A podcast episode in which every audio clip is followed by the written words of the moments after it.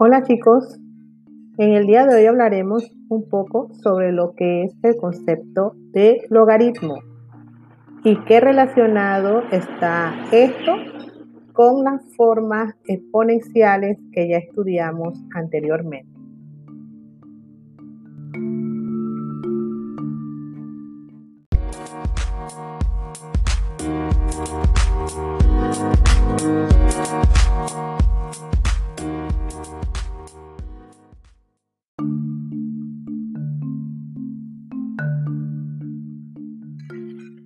Como les comenté, hemos estudiado lo que son las formas exponenciales. Estas tienen tres elementos, la base, el exponente y su resultado que es la potencia.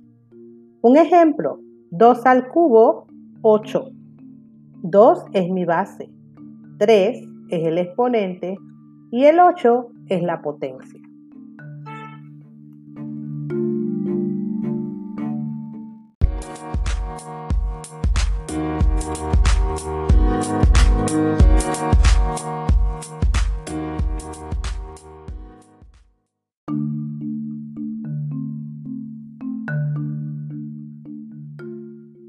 En las formas logarítmicas, entonces, tenemos base, potencia y exponente.